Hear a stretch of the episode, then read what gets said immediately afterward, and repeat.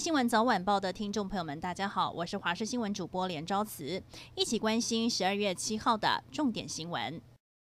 高雄一名十九岁未婚女子昨天晚间突然在家生产，但女子的父亲吓到，以为婴儿是死胎，竟然直接将婴孩丢往前镇河里。警方接获产检医院报案之后，立即通报消防局前往打捞，但当时天色昏暗，因此没有打捞到婴儿的遗体，所以无法证实家属的说法。目前持续在河面进行搜索，并调阅路口监视器，厘清案情。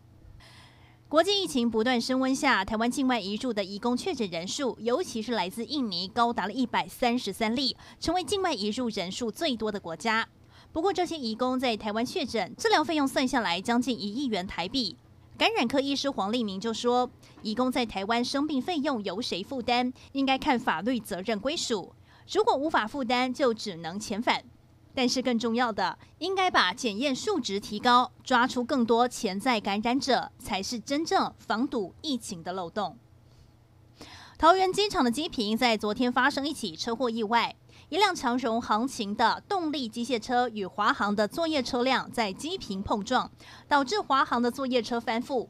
当时长荣航勤的驾驶开着动力机械车要从 B 八往 B 九机坪方向直行，而华航的黄姓驾驶当时正要把货车开离 B 九登机门，双方发生了碰撞，导致小货车侧翻，驾驶出现了头晕目眩的情况，被救护车送医治疗，双方酒测值都是零。警方也会持续来调查相关肇事责任。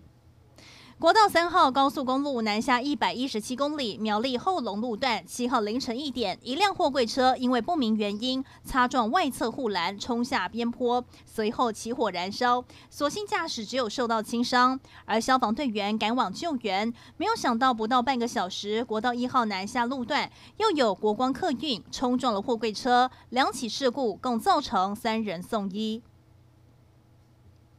港版国安法疑似再度发威，香港媒体报道，警方国安处人员在今天拘捕了八人，这八个人可能是参加上个月十九号在中大毕业典礼的游行被捕。上个月十九号，香港中文大学举行了毕业典礼。校方以疫情为由改为网上进行，但还是有一群毕业生在校园内发起了游行。警方以有人展示港独旗帜和布条，涉嫌违反港版国安法为由，由国安处展开了调查。今天一共有八个人被逮捕，其中一名被捕人士是曾经参选去年区议会选举但落败的中大毕业生杨子卷。他在脸书上发文说，警方在今天早上七点上门拘捕他，并且搜索了他的住处。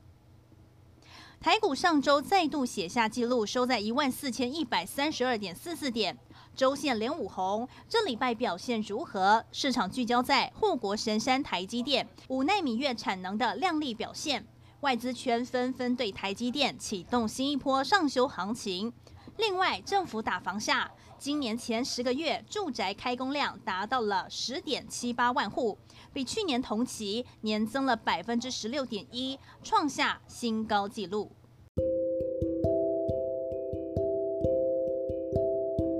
以上就是这一节新闻内容，非常感谢您的收听，我们再会。